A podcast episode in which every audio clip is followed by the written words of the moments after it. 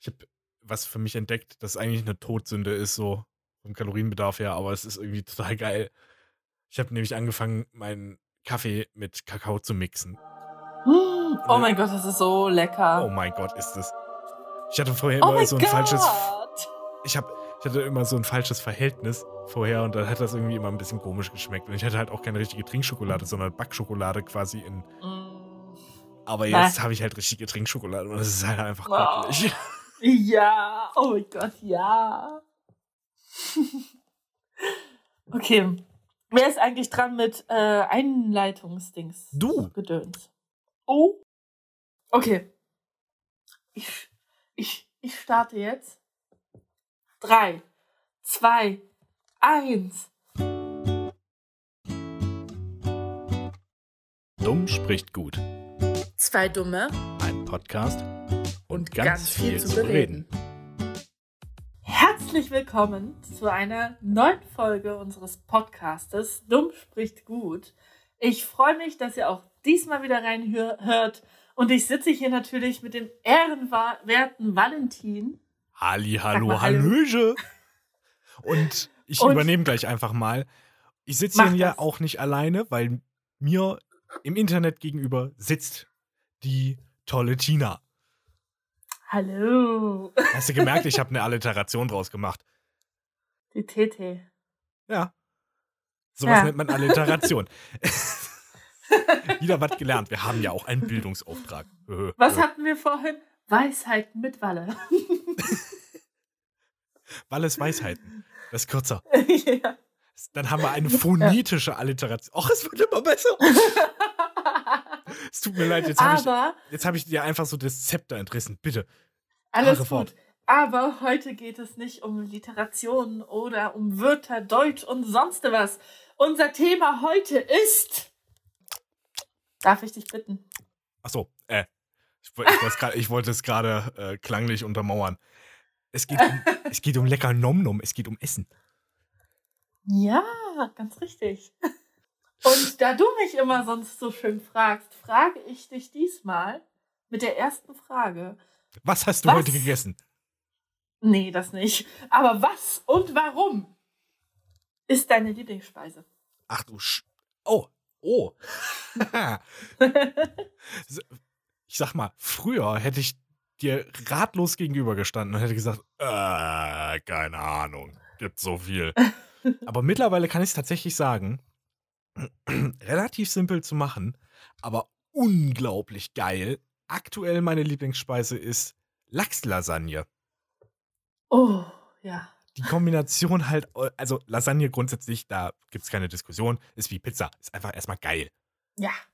So, dann hast du noch, ich glaube, den leckersten Fisch überhaupt, Lachs. Wenn der richtig gut gemacht ist, ist einfach super.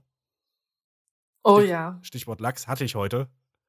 War wirklich, da war ich ein bisschen stolz auf mich. Der war ein bisschen unterkühlt am Ende. Leider. Es hat es ein bisschen geschmälert, aber der war on point gegrillt. Gebraten. War ja in der Pfanne. Aber Lachslasagne, Lachs und dann halt auch noch Spinat. Und dann halt noch Käse obendrauf. Und Oh, Nudeln. ja. Ich bin ein absoluter Nudeln-Fan. Also, oh, super. Ein wahres Fresserlebnis. Ja, es ist wirklich, es ist mir immer ein, ein Gaumenschmaus, eine extreme Freude, wenn ich Lachslasagne koche und dann vor allem, wenn ich sie esse. Das habe ich so, das, ich habe ja irgendwann bei uns so ein bisschen das Kochen übernommen. Und dann habe ich das mal ausprobiert und ich fand das so super. Das hat mich vom Fleck weg begeistert. Oh ja. Ich Also ich habe auch mich sofort darin, Lachslasagne. da rein verliebt. Aber ich habe auch gewusst, das darfst du nicht so häufig machen, weil sonst geht wieder das, geht der Faktor des besonderen Erlebnisses verloren. Zum einen das und zum anderen muss man sagen, egal ob Lachs oder ähm, Bolognese, es ist nun mal doch eine gewisse Kalorienbombe. Mhm. Irgendwie. Also durch die Nudeln allein und durch den ganzen Käse. Hast es übrigens falsch ausgesprochen. Das heißt im Deutschen Bolognese. Bolognese. Ist wie der Zitrön. Ich, ich, ich, genau, Zitrön. Zitrön. Ja, verzeih, also ich bin natürlich nicht hundertprozentig Deutsche, deswegen habe ich meine so, ja, ja, Sprachschwierigkeiten genau. und äh, sag jetzt nicht Bolognese. Das heißt übrigens auch nicht äh, Colgate, sondern Colgate. Colgate, ja, natürlich. Ja. so, jetzt, äh, wir, äh, wir hätten eigentlich über Wörter sprechen sollen heute. Wir driften so, oder ich Mhm. drifte zu häufig in dieses Themengebiet ab. Aber egal. Ja. Schreib das Ja. auf die Liste, schreib das auf die Liste. Das müssen wir irgendwann mal wieder machen. Warte, ich schreib's dir auf. Oh, super. Ja. Tina ist nämlich bei uns die äh, organisatorische Seite. Ich habe eine Liste. da stehen alle Themen drauf, Wir wechseln um uns ja ab. nochmal So. auf die, Aber äh, auf die Herkunft zu kommen. Ja, Oh, oh. was? Ich Irritation in der der Leitung. Liste hinzufügen und äh, bin aber versehentlich woanders drauf gekommen. Okay, kehren wir zum ursprünglichen Thema zurück. Ja. Und zwar, ähm, meine Lieblingsspeise ist, und da muss ich überlegen, weil ich kann jetzt nämlich nicht äh, Spinat, äh, Lachslasagne sagen. Ähm, meine Lieblingsspeise ist, was esse ich denn so gerne? In letzter Zeit tatsächlich gar nicht so eine Hauptspeise, sondern ich habe gelernt, in letzter Zeit einen enorm leckeren, sehr schnellen Kuchen zu machen. Und zwar besteht er aus Blätterteig und so einer Mischung, einer ähm, Mandelmischung drinne. Und der schmeckt so lecker, weil der zum einen nicht so kalorienreich ist und zum anderen sehr schnell gemacht ist und zum dritten dieser Blätterteig natürlich sehr trocken ist, aber diese Creme innen, das ist keine richtige Creme, das wird dann fest. Das Ganze aber wieder so saftig ist, dass es alles irgendwie so, ja, dieser Geschmack entfaltet sich richtig. Ich kann das nicht beschreiben. Es ist einfach nur lecker. Es ist Oh, ein Geschmackserlebnis, das sich so langsam Stück für Stück aufbaut, wa? Ja, den Mhm. möchte ich jetzt gerne essen. Ach so, und was ich auch enorm gerne esse, sind die Hotdogs von Ikea. Ja, generell, das Essen von Ikea ist gar nicht mal so schlecht, ne? Ja, und es Aber- kostet nicht so viel. Hm. Hm. Hm. Hm. Ich meine, es ist ja auch ein Klassiker. Ein Klassiker sind ja wirklich die Schöttbullar. Obwohl die wohl anders Oh. schmecken als im Schweden. In Ja, Schweden das sind die irgendwie nochmal würziger. Aber ja, natürlich. Das ist ja generell das Ding bei Systemgastronomie. Alle sagen immer so, überall schmeckt es gleich. Das ist Bullshit. Absoluter Quatsch, ja. Das ist totaler Bullshit, weil jedes Land hat seine eigenen äh, Geschmacksvorlieben. Ich meine, wenn man sich sogar schon Nutella anguckt, jetzt, jetzt starten wir mal die Diskussion. Wie heißt es richtig? Der, die oder das Nutella? Ich sag die Nutella. Weil für mich ist es Dinos Nougat-Creme. Das ergibt Sinn, ja. Ich sag intuitiv immer das Nutella, glaube ich. Jetzt musst du erstmal selbst nachdenken. Ja, ich, ich esse halt kein Nutella mehr. Das Ich auch Problem. nicht, aber für mich ist Aber es immer die Nutella wegen Dinos Nougat-Creme. Ja, das ergibt Sinn. Und es ist eigentlich, grammatikalisch ergibt das sogar noch. Nee, warte. Hm, ist ein bisschen schwierig. Nee, Mm, ja. Ich weiß tatsächlich nicht. Ich glaube, ich sag auch intuitiv die Nutella. Aber Ich bin so verwirrt, weil das ist eigentlich das theoretisch richtige, in ganz fetten Anführungszeichen. Weil Ja. Nutella ist das englische Wort für Nuss und die italienische Verniedlichungsform Ella. Deswegen das Nüsschen, wenn man es komplett ins Deutsche übersetzen würde. Deswegen wäre es, ja, aber es fühlt sich sprachlich, glaube ich, besser an, wenn man Nutella, die Nutella sagt. Die Nüsschen. Ja, das stimmt. Das was so, da wo sich die Gangster-Rapper gerne hinfassen. Also ich krumme jetzt die Nüsschen. Alter, pack ich mir ans Nüsschen und gib dich Ferrero Küsschen. Hashtag Werbung wegen Nennung, mach dich nicht gleich in dein Höschen. Jeder guckt mich an, krass wie viele Bit liegt der flach. Ich hör gar nicht hin, als wäre ich Johann Sebastian Bach. Das war Beethoven, du Kretin. Der konnte nichts mehr hören. Ich rate dir, unterbreche niemals wieder meinen Redefluss. Sonst gibt's der fette, nicht so nette Kopfnuss. Vom Motion bis zur Street, vom Dampfer bis zum Omnibus. Denn der Algo muss Rhyth, was der Algorithmus.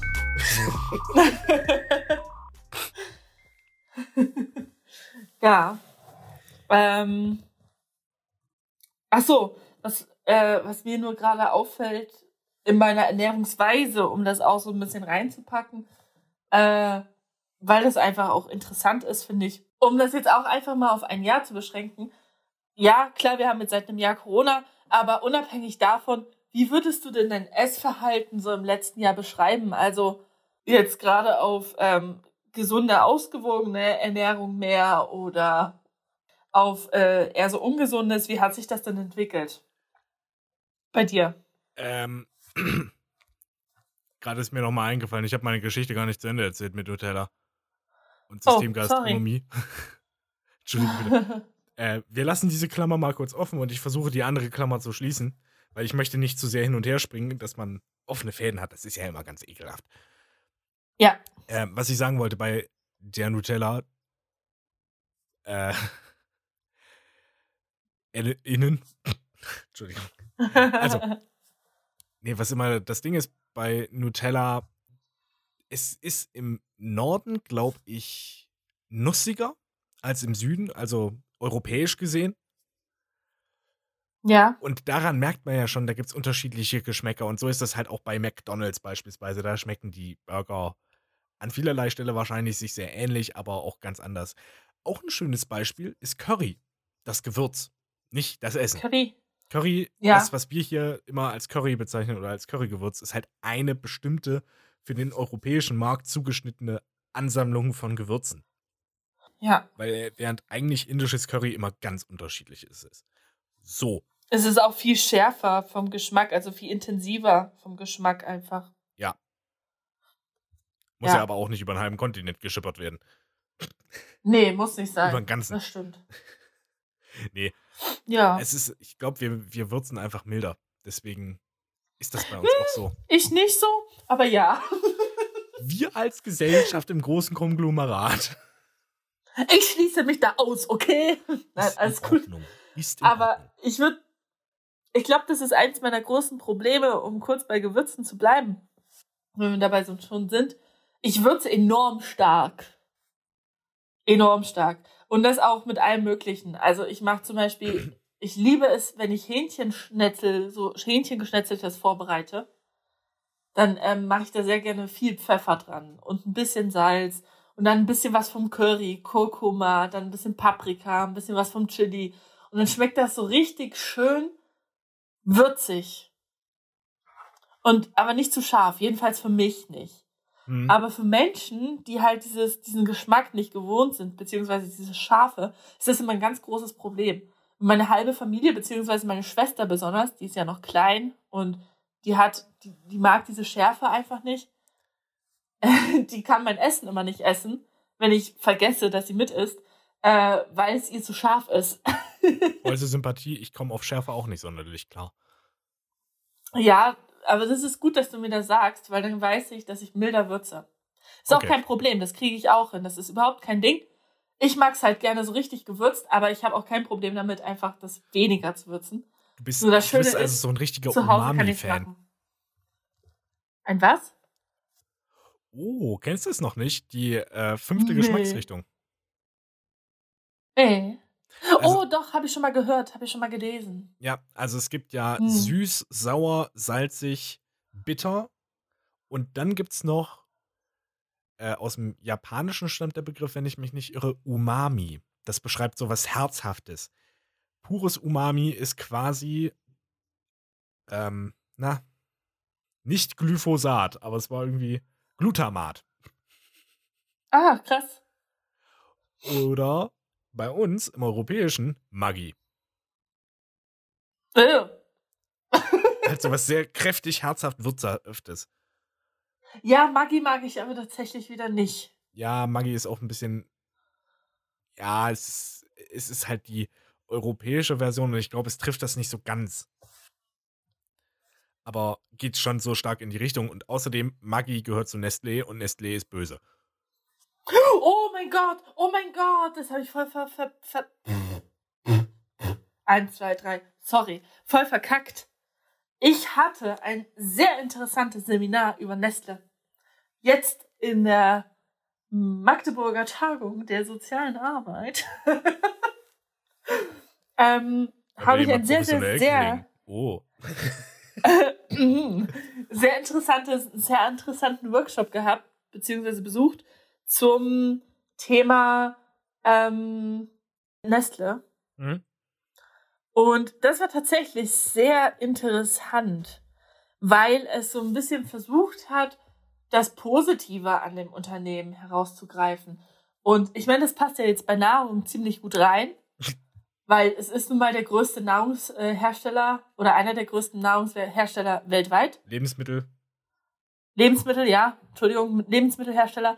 Und ich fand sehr interessant, wie das Ganze angefangen hat. Und ehrlich gesagt so ein bisschen traurig, wie das jetzt so weitergelaufen ist. Ja. Weil der Input beziehungsweise der Grund, warum Nestle entstanden ist, war ja an sich ein guter. Und zwar hat ja Nestle das Ganze gegründet, indem er die erste Kinder, ähm, wie heißt das, Kindermehl erfunden hat. Das war ja die Babynahrung für Kinder, die nicht gestillt werden konnten Also und die quasi sonst nicht überlebt Milchpulver, ja. hätten. Genau, dieses Milchpulver. Und das war ja eine enorm gute Idee, was ja in dem Moment auch enorm vielen Kindern geholfen hat, Ja. weil es halt einfach das Sterben der Säuglinge verringert hat. Wenn man Zugang Und- zu sauberem Wasser hat. Richtig. Und ich wusste das ta tatsächlich damals aber gar nicht, dass das hinter diesem, also mit diesem Hintergrund gegründet wurde. Und dieses Ganze aber, auch mit dem sauberen Wasser, geschah ja erst später, nachdem Nestle sein Unternehmen verkauft hat. Ja. Ähm, kam dann dieser Skandal, wo äh, afrikanischen Familien oder afrikanischen Müttern dieses Pulver angeboten wurde. Es war eine ziemlich perfide Geschichte, nämlich hat man tatsächlich Menschen als Krankenschwestern verkleidet und gesagt, hier, Ja. damit geht's euren Babys total super. Und man, Und Gratisproben verteilt. und das war die Krux an der Sache, weil Genau. wenn ein Baby diese, ich sag mal, böse gepanschte Milch, zusammengepanschte Milch getrunken hat, wurde es davon abhängig und hat normale Muttermilch abgelehnt. Und jetzt ist die Wasser Erst nach einer gewissen Zeit, das war das Problem. Du hast diese Gratis, also die Gratisproben wurden ständig immer und wieder und immer wieder als Marketing ja verkauft oder Mhm. eben verteilt, bis das Kind dann abhängig wurde und die Eltern dann keine Möglichkeit mehr hatten und diese Milch kaufen mussten, was aber oft nicht ging und weswegen die Kinder ja wieder gestorben sind, weil sie eben diese Abhängigkeit entwickelt haben. Außerdem, Das hast du ja nicht Hat man nach dem ersten Mal entwickelt. außerdem äh, gibt es keinen sonderlich guten Zugang zu sauberem Wasser in Afrika. Das ist ja nun weltweit bekannt, würde ich mal behaupten. Also gut, kommt, Ah, auf, die Region, kommt auf die Region an, ne? Ka Afrika ist ja Es- kein Land, sondern ein heißt- Kontinent. Aber Ich weiß nicht. Ich würde damit vorsichtig sein. Es gibt nämlich durchaus Zugang zu sauberem Wasser. Nur äh, sieht es die Reg Regierung als Afrika ähm, so, dass sie das saubere Wasser an Firmen wie Nestle verkaufen müssen. ja, zum einen das und zum anderen, wir reden da von einer Zeit, das waren, glaube ich, die 1960er. Und da war die Situation halt auch nochmal ein bisschen anders. Ja, Aber, äh, klar, der alte Heroin-Verticker-Trick, Heroin-Dealer-Trick, erstmal anfixen und dann müssen sie halt immer und immer wiederkommen. Erste Probe ist immer gratis. Oder ersten Proben in Ja. diesem Fall. Und das ist halt richtig, das das, ist halt richtig asozial. ja. Und bis heute kauft halt- halt, äh, Nestle Wasserquellen auf, Entschuldigung, kannst gleich, kauft halt Nestle äh, Wasserquellen auf, beispielsweise für Vitel, äh, also ihre Wassermarke Vitel und auch die Region Vitel, woher der Name eigentlich kommt, die hat halt richtige Wasserprobleme. Ja. Ähm, das finde ich aber halt eben so traurig. Also, dass, dass es eigentlich ein guter Gedanke war und dass Nestle erst so oder in die falsche Richtung gegangen ist, nachdem dieses Unternehmen verkauft wurde. Ja, ist halt Das profitorientiert. finde ich halt enorm traurig. Und ich meine, im Endeffekt, also wir hatten das auch mit dem ganzen Wasserskandal in Afrika, ähm, haben wir auch alles besprochen. Und im Endeffekt muss ich halt eins sagen, aus unternehmerischer Sicht kann ich Nestle vollkommen nachvollziehen. Es ist unternehmerisch enorm klug, was sie machen. Ja, klar. Aber das Problem ist, und da muss man ehrlich sagen, diese Diskussion hatten wir auch. Also es war im Grunde so aufgebaut, dass du halt Informationen bekommen hast und dann auf Grundlage der Information diskutieren solltest. Und tatsächlich hatten wir in der Diskussion dann auch relativ einig hat sich ja relativ eigentlich herauskristallisiert, dass eine gewisse Schuld auch die Regierung, beispielsweise Südafrikas, trägt, denn die bieten diese Wasserrechte an. Ja, das ist richtig. Das Unternehmen kauft sie nur. Aber die Regierung ist die, die sie verkauft. Und wir haben zum Beispiel als Konzept entwickelt, einfach so als Idee, mehr oder weniger, dass es doch eigentlich gar nicht so blöd von der Regierung wäre, wenn sie wirklich daran interessiert wären, dass ihre Bevölkerung wasseres, äh, sauberes Wasser haben soll, ähm, woran leider die Regierung kein Interesse hat. Und das ist äh, so ein, ähm, ein, oh Gott, wie heißt das, korruptes Ding. Also die Regierungen in Afrika sind ja oft korrupt, nicht immer, aber oft, leider. Und deswegen ist es ihnen oft egal, und jetzt hatte ich zum Beispiel wieder zu viel Luft in der Lunge. Ähm, und da haben wir als Idee rauskristallisiert, wenn sie das Geld, was sie von Nestle bekommen für das Wasser, in Nestle wieder investieren würden und sagen würden, okay, wir geben euch das Geld, damit ihr eine Wasserleitung in die Stadt baut mit sauberem Wasser, ja, dann wäre das Problem eigentlich mehr oder weniger gelöst. Nicht gelöst, aber es wäre auf jeden Fall verbessert worden. Ja, das ganze Problem geht halt viel, viel tiefer, weil das spielt sich eben nicht nur zwischen Nestlé und Südafrika oder einzelnen afrikanischen Staaten ab, sondern da geht es auch natürlich um äh, globale Konflikte, wie die EU mit Afrika interagiert oder afrikanischen Staaten. Ja, natürlich. Ne? Aber bevor wir da jetzt zu tief drauf einsteigen, weil das ist etwas, worüber man definitiv reden muss, worüber man diskutieren muss und wo man auch unterstützen muss, weil wir haben und wir betreiben es bis heute, wir haben Afrika ausgebeutet, wir beuten bis heute Afrika aus. Ja, aber klar. das können wir jetzt halt innerhalb von 20 Minuten wahrscheinlich nicht lösen. Ja. Und vor allem, wenn das was Thema gerade Ernährung ist. Ja, was ich ursprünglich eigentlich sagen wollte, war, dass ähm, ich das sehr interessant finde, dass es gar nicht so wirklich, in Anführungsstrichen, die richtige Taktik ist, Nestle zu meiden. Denn Nestle hat viele gute Projekte am Laufen, die das Ganze auch wieder unterstützen. Aber auch einfach in dem Kontext, dass du es gar nicht richtig meiden kannst, weil ja. der Großteil, und du weißt ja von ganz vielen Sachen einfach gar nicht, dass es Nestle ist, der Großteil ja. halt einfach Nestle ist. Und ja, Bioprodukte weil, weil oder halt ländliche Produkte halt auch sind. viel zu teuer sind. Und das ist halt einfach ein grundlegendes Problem. ja, also generell sowas, die ganzen Firmenverzwickungen und sowas und Tochtergesellschaften. Ja. Das ist generell schwierig. Das ist aber und nicht nur Teil der Lebensmittelindustrie, sondern das ist überall der Fall. Man weiß auch nicht, ja, wo Google überall seine Finger drin hat. Also weiß man schon, aber da müsste In man sich mit Laptop.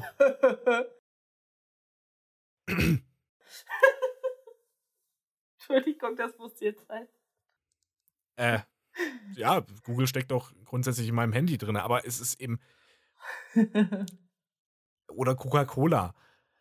Oder Volkswagen. Oder was weiß ich, die ganzen Megakonzerne, die ganzen Bösen in Anführungszeichen, die haben sich so ein Netzwerk aufgebaut, dass es halt wirklich schwierig ist, die zu vermeiden. Aber ja, das ist, das wie stimmt. gesagt, nicht das Thema. Es ist grundsätzlich interessant. Richtig. Aber du hast was angesprochen. Mir schwirrt die ganze Zeit noch im Hinterkopf, dass es. Warte, ja, ich wollte bei Nestle noch auf eins hinaus. Und ja. zwar, nur damit ich mich nicht schlecht fühle, habe ich diese ganze Anrede gehalten. Und zwar habe ich als Kind etwas unfassbar gerne von Nestle gegessen. Ja, wer nicht? Nestle hat halt auch das, leckere Produkte. Ja, und das waren diese Schokoschnitten, die so ähnlich waren wie diese Milchschnitten von Kinder. Das waren nur so Schokoschnitten von Ferrero. mit so Schokocreme noch. Kinder ist eine Marke von Ferrero. Entschuldige bitte. Mag ja sein. Ähm, aber das waren diese, diese Schnitten, diese, weißt du, was ich meine? Das waren so viereckige, kissenartige Schnitten. Nicht so wirklich. Wie die Milchschnitte. Aber also, Und das war enorm lecker, enorm teuer, aber enorm lecker. Und ich habe diesen Hasen geliebt. ja, Nesquik war das ja. Ja. Was ich. Okay. Ich fand es halt einfach extrem gut, dass es angefangen hast oder angeschnitten hast, nämlich Verbraucherverantwortung das spielt ja bei Ernährung auch immens mit rein. Mir schwirrt aber ja. auch im Hinterkopf, was ich gerade vorhin sagen wollte, dass du ja angefangen hast, mich nach meiner Ernährungsweise zu fragen, aber das, das, das, äh, Interessenskonflikt. Nee, äh, erstmal Ja. Verbraucherverantwortung. Ich finde, das kann man relativ schnell abhandeln. Und dann kommen wir zurück zur Ernährung. Ja, das können wir ja gleich wieder ansprechen. Sehr gut. Bei der Verbraucherverantwortung gab es mal einen sehr schönen Ausschnitt aus, oder sehr schön eine Ansprache, sage ich mal, von Erwin Pelzig, Satiriker bei Die Anstalt. Und da ging es darum, wir als Verbraucher haben selbstverständlich eine Verantwortung. Aber wir sind nicht die Hauptverantwortlichen. Nee, Das sind wir nie. Wir sind eigentlich die Letzten in der Kette. Dass man uns das anheftet, ist total asozial. Und vor allem, das muss ich noch dazu sagen, wir als Verbraucher sollen dafür verantwortlich gemacht werden. Wir, die dümmsten Affen überhaupt. Man hat für uns eine Institution eingerichtet, die uns schützen soll. Weil wir es selber nicht auf die Reihe kriegen. Ja, wie auch. Weil es unterschiedliche Tausende von Produkten gibt. Das können wir als Otto-Normalverbraucher natürlich nicht auf die Reihe bekommen. Und dann sind halt viele Menschen auch noch ein bisschen doof. Darum geht's gar nicht so grundlegend. Also klar, aber das Aber nee, ich, das, das großes war halt mein Problem. Punkt. Entschuldigung, Entschuldigung bitte. Das war halt mein Punkt. Wir können einfach auch als einzelne Leute nicht die Verantwortung komplett stemmen, über alles zu wachen. Das geht nicht. Ja, Rein zeitlich schon. Und es ist sehr schön, wenn man sich dafür engagiert. Und ich habe auch Respekt vor jedem, aber man muss immer irgendwas dafür eingestehen. Und wenn ich halt mich die ganze Zeit darüber informiere, wie ein Produkt äh, zusammengesetzt ist, auf den unterschiedlichsten Ebenen, sei es von der Inhalts, reinem Inhalt, also Nährstoffe, äh, vom gesundheitlichen Faktor und vom moralischen Faktor, da kommt man nicht mehr hinterher. ja, aber es hat auch gar nicht so oft äh, irgendwie was mit äh, Doofheit oder sowas zu tun. Nee. Es ist einfach ein finanzieller Aspekt. Ja. Du hast nun mal von Nestle und von anderen großen Firmen billige Produkte. Wenn du Hartz IV bekommst oder auch ich als Studentin, ich kann mir das nicht leisten, jedes Mal Fairtrade-Produkte, jedes Mal ähm, wirklich gute Produkte zu kaufen, weil es finanziell nicht geht. Und da ist halt bei uns einfach das Problem, dass dieser Ausbau oder dieses Investieren in ländliche oder in, in ja, in ländliche Produkte einfach nicht stattfindet, weil es zu teuer ist. Richtig. Und das ist nicht unsere Schuld, dass die Regierung beschließt, hm, ja, nee, ist uns zu teuer, fördern Ja. wir nicht. Ja, es ist halt immer Ich so mein, ein wenn schöner ich's mit Kreislauf, wo man sich die Verantwortung hin und her schiebt. Da sagt er, ich, Ja. ich nehme jetzt mal als Beispiel Fleisch, da sagt der Metzger, äh, also ich, ich mache halt, auch- ich mach nur. halt auch nur wegen Nachfrage und der Kunde sagt halt, ja, ich mache halt wegen, weil das Angebot da ist. Ja, ganz kurz noch, was ich noch dazu sagen wollte, ähm, war, wenn ich es einfach mit Polen vergleiche, wo du das Angebot jetzt in der Metzgerei oft aus den ländlichen Regionen hast. Das ist bei uns der Metzger, der packt das auch nur einfach aus einer Folie aus und legt's rein. Und in Polen ist es tatsächlich so, dass du mit Gewissheit sagen kannst, dass das Fleisch fast zu 100 Prozent aus einem Bauernhof kommt. Und das ist halt schon mal ein Schritt, wo ich sage, das hast Ja. du bei uns halt nicht. Ja. Klar könntest du bei einem Bauern kaufen, aber ehe du was suchst und ehe du das Geld hast, um beim Bauern zu kaufen, naja, musst du halt erstmal finden. Das ist halt das Problem. Ich finde Fleisch auch so ein interessantes Thema, können wir dann später zukommen. Nachdem wir das andere, äh, die Ernährungsweise spielt da ja auch mit rein, aber nachdem wir die Ernährungsweise so abgehakt haben. Aber ähm, das finde ich halt auch so schön bei uns jetzt beiden. Ich habe halt gemeint, ja, es, wir sind halt als Verbraucher, das ist eine immens große Masse, deswegen ja, gibt es eine Verantwortung, aber man kann es halt auch nicht jedem zurechnen, weil das war der Punkt, warum ich gesagt habe, es gibt halt auch viele doofe Menschen. Manche sind halt nicht so blickig. Und weil ich wusste, dass ich mich da auf dich verlassen kann, dass du den finanziellen Aspekt da wieder reinbringst. Schön, Ja. wenn wir uns so gegenseitig die Bälle zuwerfen. Achtung, Brennball! Aber jetzt kommen wir vom Politischen mal wieder ab und gehen wieder Richtung uns beide. Und zwar wiederhole ich meine Frage von vorhin. Was sind so, oder wie, ich finde wirklich diese Veränderungen immer sehr interessant. Wie würdest du so die Veränderung deiner Ernährungsweise im letzten Jahr so beschreiben? Also wirklich so seitdem Corona angefangen hat. Schwankend. Ungefähr. Ja, gut, also das hat mit Corona selber nicht so viel zu tun. Es schwankt sehr stark hin und her. Ich habe so im, alles im Allem das Gefühl, es gab einen Abwärtstrend. Aber das stimmt halt so pauschal nicht. Also beispielsweise, ich hab, ich lasse mich hin und wieder in Versuchung führen und esse halt, was heißt hin und wieder? Regelmäßig. Quasi wöchentlich. Und esse halt irgendwie was Ungesundes. halt mal irgendwie Chips oder Süßigkeiten. Davon landen auch nicht ganz unwesentliche Mengen in meinem Wagen oder Magen. das ist jetzt gerade in letzter Zeit noch mal schlimmer geworden. Und dann hatte ich halt auch zwischenzeitlich eine Phase, da habe ich halt wirklich angefangen, auch immer bewusst zu kochen und habe halt auch generell so Snacks und Süßigkeiten vernachlässigt. Hm. Aber jetzt gerade ist nicht gut. Bin ich nicht so ganz Mhm. zufrieden. Aber das hat halt was mit Disziplin und Organisation zu tun. Ja, absolut. Also ich äh, kann das auch nur so ein bisschen bestätigen. Bei mir hat das tatsächlich schon was mit Corona zu tun. Bei mir, bei mir geht ganz viel Muta Motiv Mutation, natürlich. ganz viel Motivation daraus, dass ich mich auch irgendwie bewegen kann oder halt auch Platz habe, irgendwie irgendwo was zu machen.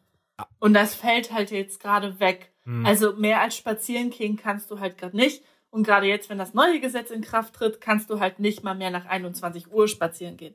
Was halt für mich immer so eine Zeit war, wo ich spazieren gehen kann, weil ich den restlichen Tag Uni habe. ja, ja. aber ist jetzt vielleicht so. Ich habe sofort wieder die Stimme meiner Eltern im Kopf. Aber der Sinn vom Spazierengehen ist ja nicht nur, dass du frische Luft kriegst, sondern dass du auch Vitamin D ausbaust. Ja. Aber darum, also das, da, darum geht's mir gar nicht so. Aber ja. Ähm, nee, ist- bei mir ist das ganz. Entschuldige bitte. Das ist bei mir halt immer der ausschlaggebende Punkt. Wenn es schon dunkel ist, denke ich mir, jetzt gehst du nicht mehr raus. Weil, also klar, Bewegung an der frischen Luft ist zwar immer noch ganz nett, aber wenn du halt noch nicht mal das Vitamin D mitnehmen kannst, ist halt auch doof. Aber bald ist es ja 21 Uhr nicht mehr dunkel. Stimmt. Richtig. Und das ist halt das Ding. Also ich habe halt keine Zeit, wann anders Ey, rauszugehen. das soll auch kein ich Vorwurf habe sein. den ganzen Tag Uni und das ist halt einfach etwas, was mich nervt, aber das ist ein anderes Thema. Mir geht es eher darum, dass bei mir ist das sehr abhängig davon, dass ich, wenn ich mich bewegen kann, ich auch enorm versuche, auf meine Ernährung zu achten. Mhm. Und ich habe jetzt aber halt einfach seit Corona festgestellt, dass ich keinen Sinn daran sehe, auf meine Ernährung zu achten, denn meine Waage steigt trotzdem. Egal wie sehr ich darauf achte, es sinkt nur, wenn ich gar nichts esse. Und das ist halt nicht gesund. Und es ist halt, finde ich halt krass, dass ähm, gerade wenn man über ausgewogene Ernährung redet, dass es da nicht immer nur darum geht, dass du dich ausgewogen ernährst, gerade wenn es um Abnehmen oder ähnliches geht, sondern dass es da auch einfach ganz viel um Bewegung geht. Und ich sehe da halt wirklich einen enorm großen Zusammenhang bei mir. Also ich bin viel motivierter, wenn ich jetzt sage, ey, ich kann, ich gehe jetzt wandern, ich kann jetzt raus, ich mache jetzt jeden Tag was, Fahrrad und so weiter und so fort. Dann ernähre ich mich gleich viel, viel, viel gesünder, als wenn ich den ganzen Tag zu Hause hocke und dann halt nur was esse, weil mir langweilig ist oder weil ich halt Appetit kriege. Und dann ist es aber halt nicht, dass ich einen Apfel esse, sondern dann esse ich halt auch mal lieber Gummibärchen oder eine Mhm. Schokolade oder sowas. Und ich finde, das ist bei mir oder so meiner Beobachtung nach bei mir einfach viel schlimmer geworden, seitdem wir Corona haben und seitdem wir diesen Lockdown haben. Also im Sommer war das top, da konnte ich jeden Tag an See, da habe ich ähm, jeden Tag irgendwie was gemacht und habe gelesen und so weiter und so fort. Da hatte ich dieses Verlangen gar nicht. Aber gerade jetzt im Winter ist es bei mir extrem geworden, dass ich halt einfach wirklich Bock auf was Süßes hab und dann halt auch mal schnell zum Supermarkt gehe und mir halt irgendwas hole. Das ist interessant, das ist nämlich bei mir komplett anders. Oder was heißt komplett, aber es ist bei mir anders. Ich habe den, Eindruck, ich muss zuerst an die Ernährung und dann an die Bewegung. Weil wenn ich mich irgendwie bewege, wenn ich Sport mache dann, und danach irgendwie einkaufen gehe beispielsweise, habe ich, merke ich immer so das Verlangen, dass ich mich doch eher zu den ungesunderen, fettigeren und eben nährstoffhaltigeren äh, Lebensmitteln hingezogen führe, fühle. So quasi als Mhm. gefühlter Ausgleich, weil jetzt hast du mehr Kalorien verbrannt, also musst du wieder mehr Ja, Kalorien weil du es mit gutem Gewissen machen kannst, ne? Das kommt noch mit dazu, obwohl mein Gehirn, Ja. also da, da springt immer die Logik ein und sagt so, Alter, nö. Nein, Ja, aber trotzdem denkst so du viel, ja so viel Sport Gefühl. hast du nun jetzt auch nicht gemacht. Aber ja.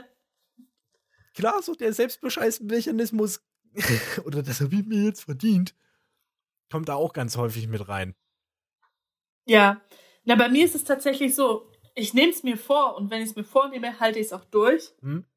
Aber irgendwann sehe ich halt keinen Sinn mehr, weil bei mir dann dieser Punkt drüber ist, wo ich sage, okay, ab jetzt müsstest du Sport machen. Ja. Und ich meine, ich bin jetzt nicht die Schlängste, mein Knie ist sowieso schon kaputt, seitdem ich Football gespielt habe. Ähm, ich sollte halt meine Knie mit dem Gewicht und so jetzt nicht mehr so belasten. Das heißt, Joggen ist eigentlich keine gute Alternative. Für mich. Das Ja. heißt, ich müsste mir halt irgendwie Platz schaffen, um Sport machen zu können. Ich habe aber einen riesengroßen Kaninchenstall in meinem Zimmer. und nicht direkt so viel Platz, um dann Lass bitte Sport nicht über. Sport und Bewegung reden, dann machst du mir nämlich jetzt ein schlechtes Gewissen. Und das ist auch nicht das Thema. Ja, aber das ist halt das, was doch für mich schon, weil das bei mir zusammengehört. Also ich habe wirklich diesen Das Punkt, gehört zusammen, das ich esse jeden Tag Salat und dann, ähm, ich esse jeden Tag Salat und dann mache ich mir Obstsalat und ich esse früh übelst gesund mit Obstsalat und Haferflocken. Und es schmeckt auch mega gut. Es zwar Ja. immer ein bisschen aufwendiger, aber es schmeckt mega. Und dann denke ich mir halt nach einer Woche, okay, jetzt könntest du Sport machen, aber du siehst, es ist draußen nass, es ist kalt, drin hast du keine Gelegenheit. Hm, Das- nee, machst du doch nicht. Und dann fällt das bei mir halt wieder so ab. Das Interessante ist, bei mir gab es eigentlich einen gegenteiligen Effekt. Also seit Corona ist und seit ich im Homeoffice arbeite, habe ich mehr Zeit gefühlt oder ich nehme mir eigentlich mehr Zeit, weil Zeit haben und Zeit nehmen ist, sind zwei unterschiedliche Dinge. Und viele sagen Ja. halt immer so, ich habe keine Zeit, obwohl sie eigentlich meinen, Quatsch. ich nehme mir keine Zeit. Ja. Aber also bei mir war es halt wirklich so der Fall. Zum einen, ich lebe bei meiner Großmutter momentan und vorher hat sie immer gekocht, so für die ersten zwei Jahre meiner Ausbildung. Und das war sehr eintönig. Es war halt wirklich nur deutsche Küche. Und die Frau ist halt jetzt auch 88. Und da wird sich nicht mehr viel an der Ernährung ändern. Aber für mich war es halt einfach zu viel. Es war immer, immer Kartoffeln. Und dann halt auch immer extrem fettig und fettüberladen. Oh, ich mache mal einen Spritzer Fett rein. Gluck, gluck, gluck, gluck, gluck, halbe Flasche in der, in der Pfanne drinne. Also halt, oder halt auch so eine halbe Flasche. Entschuldigung. Oder halt auch so eine halbe Flasche, Flasche Fett irgendwie in Salat gekippt. Oh ja. Und dann halt noch Zucker dran. Oh Gott, das kann ich gar nicht leiden. Halt- Salat mit Das Zucker. ist halt gruselig. Mm. Bei, bei Möhrensalat finde ich das gut, aber das darf nicht zu viel Hm. Zucker sein, ne? Weil die Möhre selber ist schon süß. Aber das ist nicht der Punkt. Dann war es mir dieses Jahr, Anfang diesen Jahres, wirklich zu viel. Ich habe irgendwie noch eine Testwoche quasi gemacht und spielen mehrere Faktoren rein. Zum einen war es halt auch so, dass meine Großmutter sich nie einen Plan gemacht hat. Die hat halt immer gefragt, und was essen wir heute? Und das ging mir halt tierisch auf den Senkel. Ohne, es, ohne das jetzt böse zu meinen, Oma, falls du das jemals hören solltest. Ich hoffe nicht, aber naja, man weiß ja nie. Ähm, das ging mir halt tierisch auf den Senkel, so immer das, hm, man weiß nicht, und dann war es halt immer so ungesund. Und wenn du halt irgendwie schon zum tausendsten Mal eine Kartoffel gegessen hast und dann ist die halt auch voller Fett. Ach, das ist widerlich. Und da habe ich halt einfach angefangen, okay, pass auf, ich mache jetzt einen Wochenplan, ich übernehme jetzt das Kochen. Und ich habe auch tatsächlich mich hingesetzt, habe mir vorher irgendwie am Sonntag oder am Samstag äh, Rezepte rausgesucht. Das gibt es ja zum Glück alles mittlerweile so easy online. Ja. Habe ich mir unterschiedliche Rezepte rausgesucht, habe die aufgeschrieben, habe sie unten an den Kühlschrank gehängt, damit halt auch meine Oma immer einen Plan hat. Was ist, sie hat natürlich nicht drauf geguckt, aber anderes Thema. Aber, das, aber da hat es so für mich angefangen, routiniert mich gesünder zu ernähren, weil da habe ich halt auch bewusst ausgewählt, was ich esse. Was Ja. ich koche. Und es war eigentlich total gut. Und ich habe halt auch dann in Anführungszeichen die Zeit gehabt oder mir die Zeit dafür genommen, richtig was zu kochen, was halt auch halbwegs gesund ist, was lecker ist und was halt auch abwechslungsreich ist.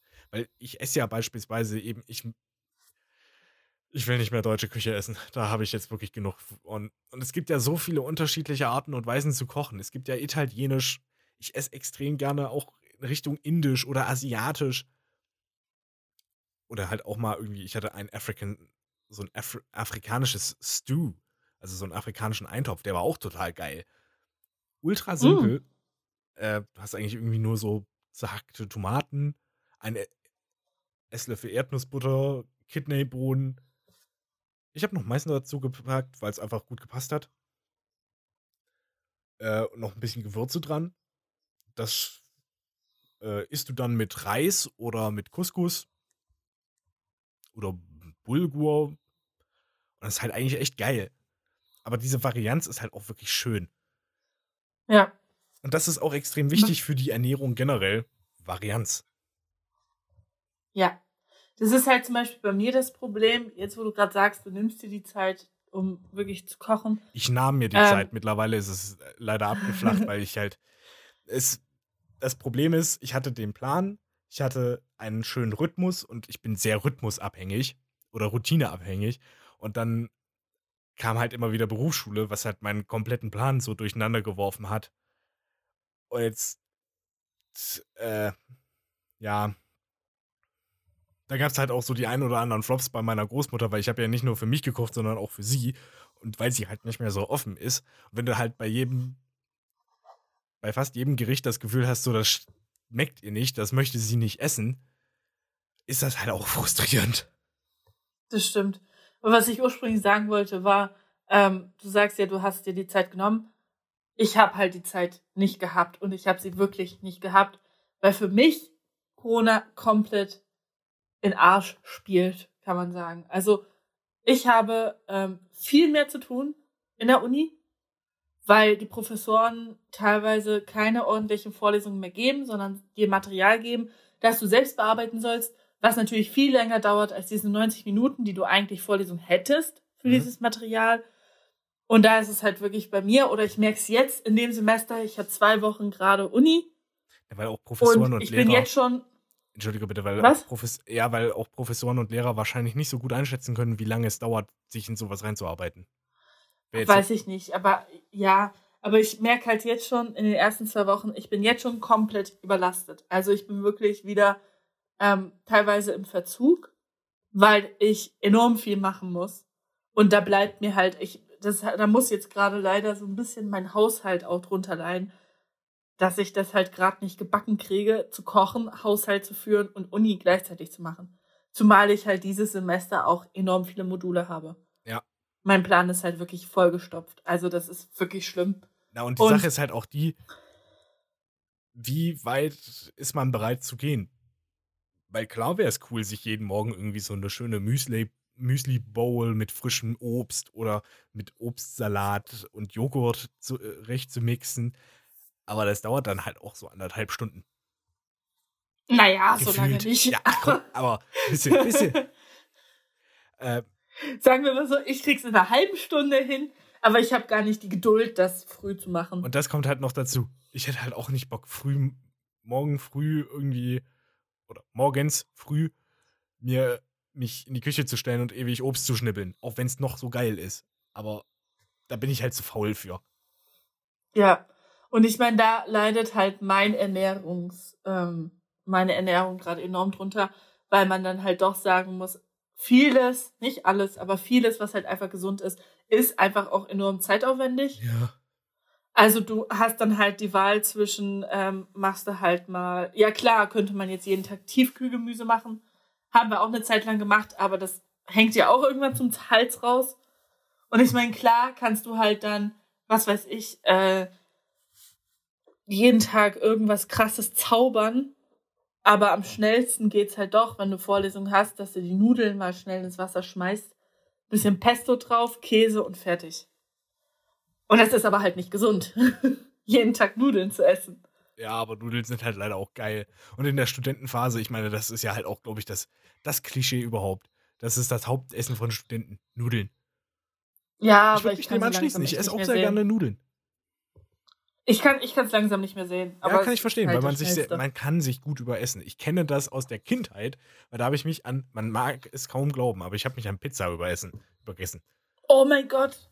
Ich habe mich in meinem Studentenleben am Pizza überessen. Ich kann keine Über, Pizza mehr riechen. Ich mag Pizza ich glaub, einfach nicht überfuttert mehr. oder überfressen, aber überessen klingt so komisch. Das ist ganz, ganz schlimm. Ich, ja, ich habe eine Zeit lang, ganz am Anfang meiner Studienzeit, jeden Tag oder fast jeden Tag, jeden zweiten Tag Pizza bestellt. Und irgendwann konnte ich es nicht mehr riechen. Ich habe gewürgt vom Geruch von Pizza. Ja, du hast die noch bestellt? Ja, wir hatten nur Tiefkühlpizza. Also die ja, unterste Schublade. Tiefkühlpizza esse ich gar nicht. Das, mag, das mochte ich aber auch nie. Das fand ich, esse ich immer bäh. Irgendwann war das so richtig perfide. Ich habe meine, hab meine Pizza gepimpt. Total, es ist richtig pervers und richtig bekloppt. Sollte man nicht machen, aber es war irgendwie auch geil. Ich habe mir für zu Thunfischpizza, ist kein Scheiß, ich habe mir noch mal ein bisschen Reis dazu gekocht, den dann auf die Pizza drauf gepackt und dann noch mal Käsestreifen drüber. Alter, das war schon irgendwie geil. das glaube ich. Ja, aber das ist, das ist auf jeden Fall, was weiß ich, aber ja, ich wollte gerade sagen, nicht was weiß ich, sondern ähm, was heißt äh, Zeitproblem. Aber es ist doch irgendwie so ein kleines Zeitproblem. Und ich habe gerade so ein bisschen Schiss, wie ich das dann mache, wenn ich irgendwann arbeite, weil ich dann ja wirklich halt acht Stunden weg bin. Aber naja, bis dahin hat man das irgendwie in den Griff gekriegt. Ja. Aber da gibt es auch eine Sache, die ich sehr interessant finde, nämlich Meal Prepping. Das heißt, man bereitet sich für die Woche, also wirklich langfristig, Gerichte vor. so eine Sache, da habe ich mich so ein bisschen, nee, ich habe mich nicht wirklich damit auseinandergesetzt, aber es wird manchmal, wird mir manchmal, sage ich mal, so zugetragen von algorithmischer Seite. Da denke ich mir so, das ist eigentlich ganz cool musst du dich ein bisschen mehr mit auseinandersetzen. Weil das wäre dann auch langfristig mhm. wirklich, wenn ich nicht im Homeoffice bin, die Lösung.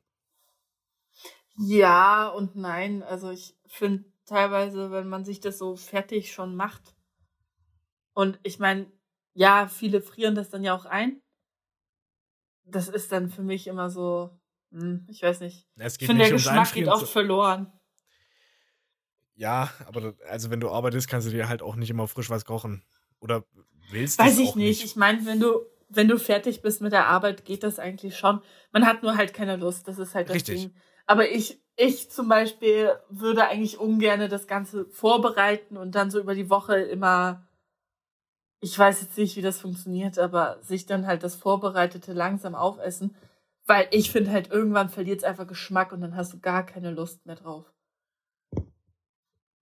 Muss also wenn man mal zum Beispiel sein, Reis ja. ein bisschen zu viel macht und das dann für zwei, die nächsten zwei, drei Tage noch isst, ist das was anderes. Aber ich glaube, irgendwann zukünftig würde ich es halt echt bevorzugen. Bevorzugen? Mann, was ist los heute mit mir, ne? Bevorzugen.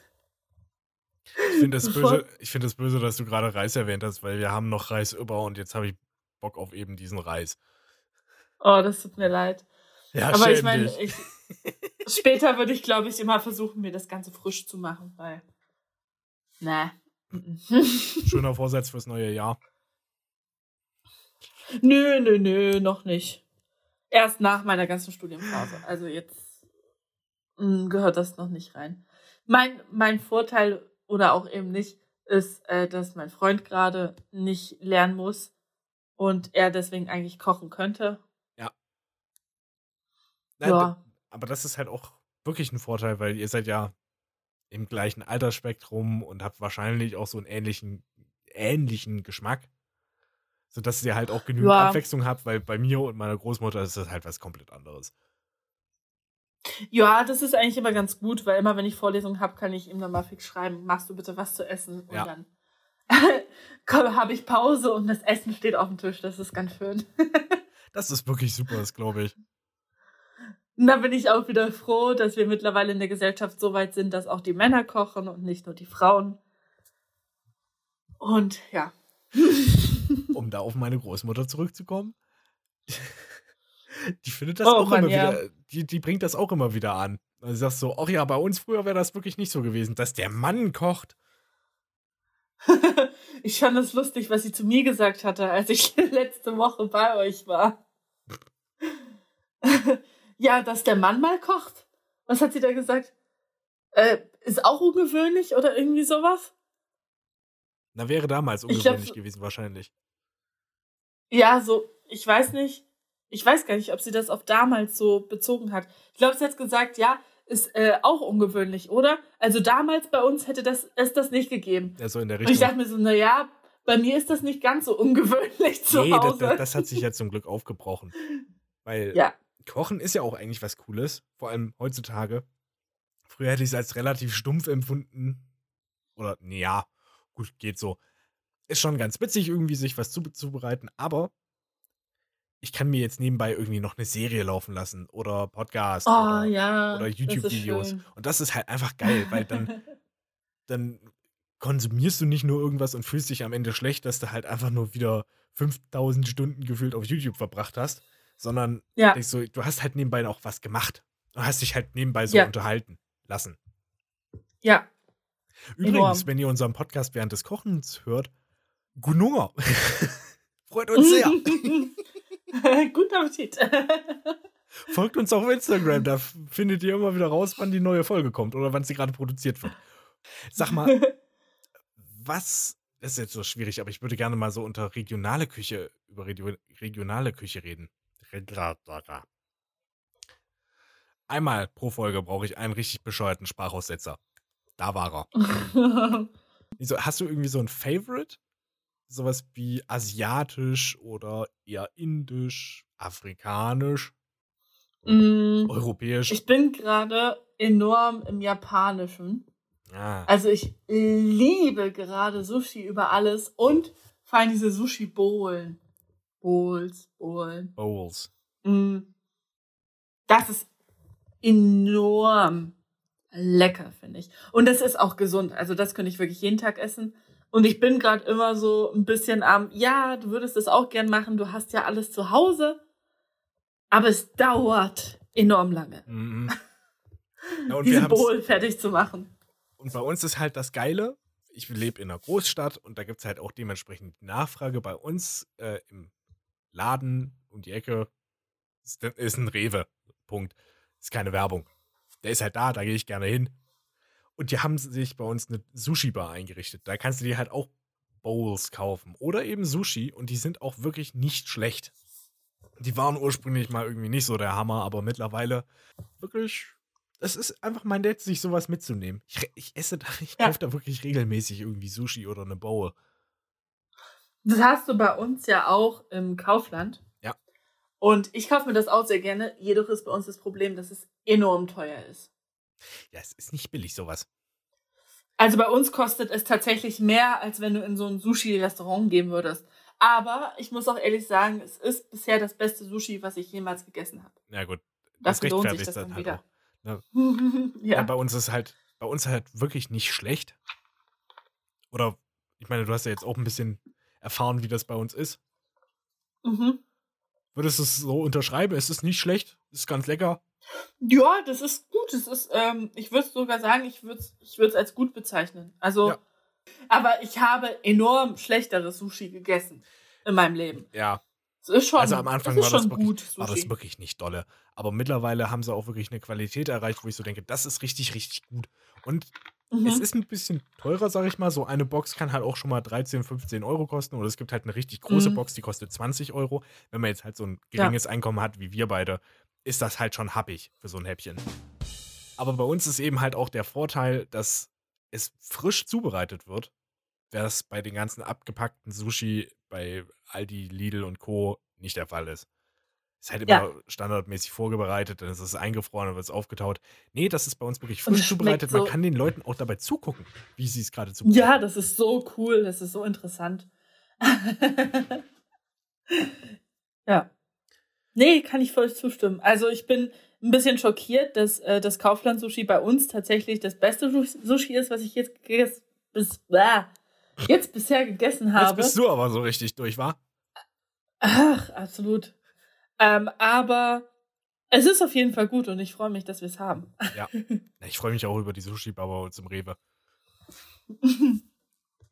Und es Ja, das nächste Mal kommst du zu uns und probierst unseres und dann kannst du vergleichen. ich esse auch sehr gerne indisch beispielsweise. Ich habe Verwandte, die waren mal in Indien und haben so auch ein bisschen dementsprechend mehr von der Kultur mitgebracht. Halt auch beispielsweise indische Süßigkeiten. Das ist immer so witzig. Also, die können halt richtig, richtig fies pappen süß sein. Also auch beispielsweise, das kenne ich aus dem orientalisch-arabischen Raum, ne, eher ori- orientalisch. Israel, machen wir es konkret. Dass du halt Süßigkeiten hast, die nimmst du im Mund und dann kriegst du das Maul erstmal nicht mehr auf, weil dir der ganze Zucker die Zähne zusammenklebt. Mm. Sowas gibt es da halt auch. Aber eben im Indischen finde ich sehr cool, dass die halt hauptsächlich vegan sich ernähren. Weil die halt eben auch eine andere Mentalität gegenüber Tieren haben.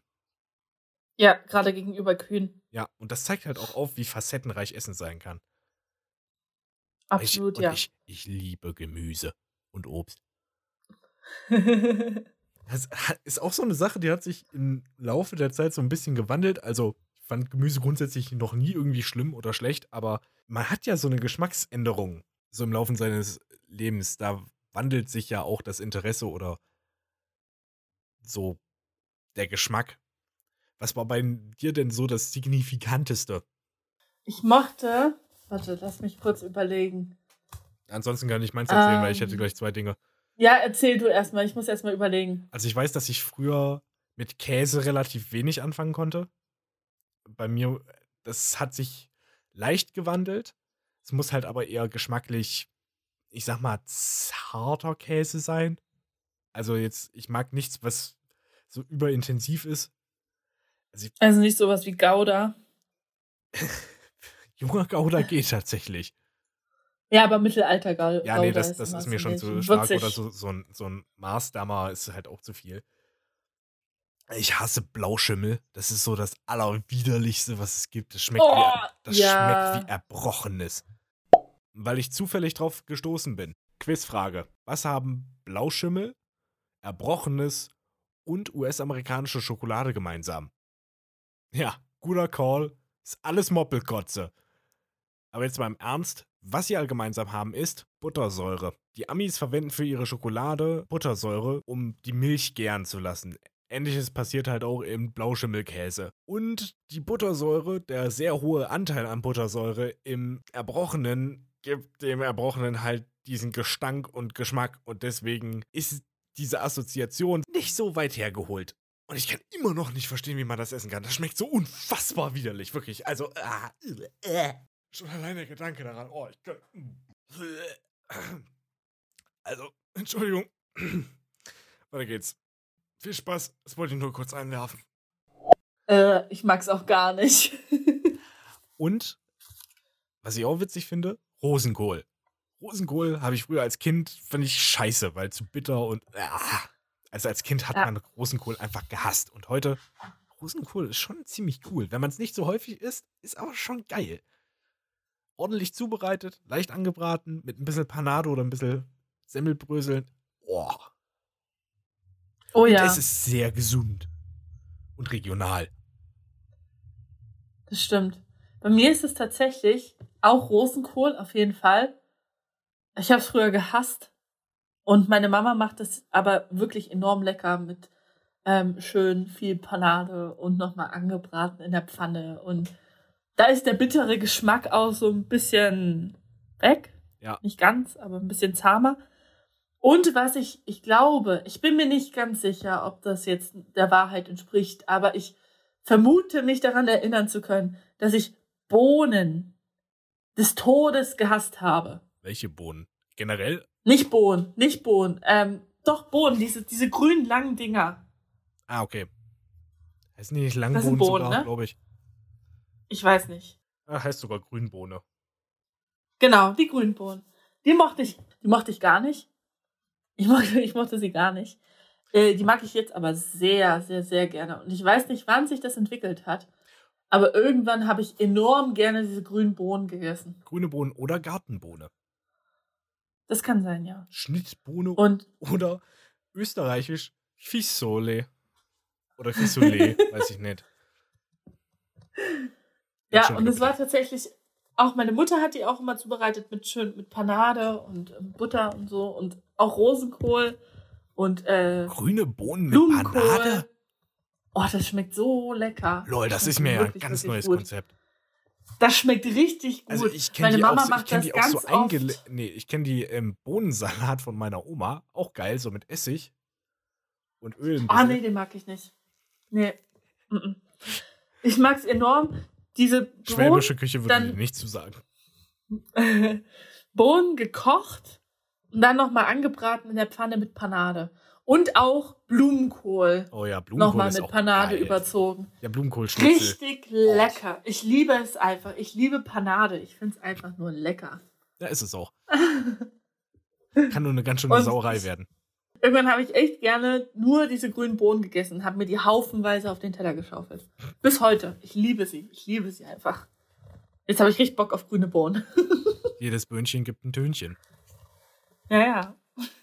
Ähnlich verhält es sich auch mit Linsen. Ich mag auch Linsengerichte. Und da sind wir auch Oh, wieder, Ja. da sind wir auch wieder beim Schwäbischen, weil das ist mir gerade eingefallen. Schwäbische Küche finde ich enorm faszinierend. Also ich meine, es gibt ja auch Unterschiede innerhalb der deutschen Küche.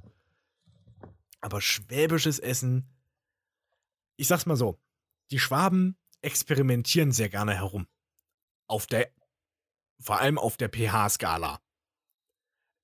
Die klatschen an alles gefühlt immer irgendwie Essig oder sie sind ja auch die, Erfa äh, die Erfinder von Laugengebäck. Mm. Finde ich total faszinierend.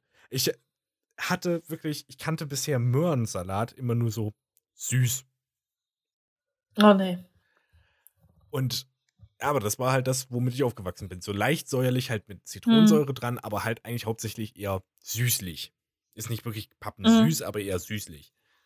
Und das erste Mal, als ich einen Zitronen, äh, nee, einen Möhrensalat in, im Ländle gegessen habe, ist mir, ist mir glatt das Gebiss rausgefallen. So, äh, wie kann man denn, wie kann man denn Möhren mit Äpfeln, mit Essig würzen? Oh, komm ich bis heute Oh, nicht das mag ich aber enorm. Boah, nee, ich das ist liebe den widerlich. Apfelmöhrensalat. Mit Ich finde ihn so lecker. Alter. ich liebe es. Ich esse auch sehr gerne Salat einfach als äh, Dressing mit ein ähm, bisschen Olivenöl und ein bisschen Apfelessig. Du isst Salat mit Salat als Dressing. Was ich versprochen wollte, ist sagen, du isst gerne Salat mit Dressing und Oliven. Ja. Nee, als Dressing. Was? Als Dressing Olivenöl Ach mit so. Apfelessig. Ja, ach so, ja. Okay, Ja. okay dann habe ich dich einfach falsch verstanden. Es tut mir leid. Da war einfach zu echt da, da war so eine lange? Pause zwischen, da war so eine lange zwischen, so eine lange Pause zwischen ähm, Olivenöl und Eis, dass ich halt gedacht habe, dass du gesagt hast, dass du sagen würdest, ich esse auch gerne Salat als Dressing. Nee, siehst du, ähm, ich habe nämlich nachgedacht, ob ich den Satz richtig angefangen habe. ja. Spaß mit Worten. Nee, aber Ja. doch, ja, ja, Salat ist schon, Salat ist Liebe, Alter. Salat ist richtig geil. Vor allem, oh ja. ich bin auf den Geschmack gekommen, also schon früher, schon bevor ich umgezogen bin, fand ich Salat irgendwie cool, aber das ist auch etwas, was sich erst entwickelt hat. Aber wir haben bei uns im Rewe auch noch eine Salatbar, was halt Oh ja. Ha, und dann noch mit Olivenöl drauf und ein bisschen Balsamico-Essig. Also meine Lieblingskombination ist halt einfach, man hat Salat, Eisberg beispielsweise, und dann kommt da Thunfisch zu, Mozzarella-Kügelchen, Granatapfel, grüne Bohnen und vielleicht noch Ei. Und dann noch Croutons. Dazu Und ich dann halt den noch so, klassischen grünen Salat. dann halt noch so, ja, dann noch die klassischen Komponenten dazu, ein bisschen Gurke und äh, Paprika und anderes Gemüse. Die, das ist, glaube ich, mein Favorite so in letzter Zeit geworden. Das ist halt auch so richtig geil. Du hast so eine Geschmacksexplosion. Ich liebe halt einfach ganz normalen grünen Salat mit Tomaten, Gurken, Paprika, bisschen roter Zwiebel und ähm, dann, Entschuldigung, dann dort Hähnchenstreifen rein. Oh ja. Oh, Gut, also dadurch, dass wir die Salatbar bei uns haben, experimentiere ich auch sehr gerne rum, weil man einfach die Möglichkeiten hat. Konklusion daraus: Salat ist geil. Und jeder, Absolut, und jeder ja. der sagt, dass Salat den Bizeps schrumpft, der lügert. absolut. Ich finde, das ist ein gutes Schlusswort. Absolut, ja. Lügert nicht, liebe Kinder. Lügert nicht. Weisheiten mit alle. ja, du hast das perfekte Schlusswort gefunden. Wir Ja. müssen uns nämlich mit ähm, einem Auge auf die Zeit wieder von euch verabschieden. Es geht so schnell Und rum. Es macht aber auch so viel Spaß, mit dir zu labern, ne? Absolut, ja. Nur müssen wir immer ein bisschen auf Ich finde das Zeit auch schön, gucken. mit mir zu reden.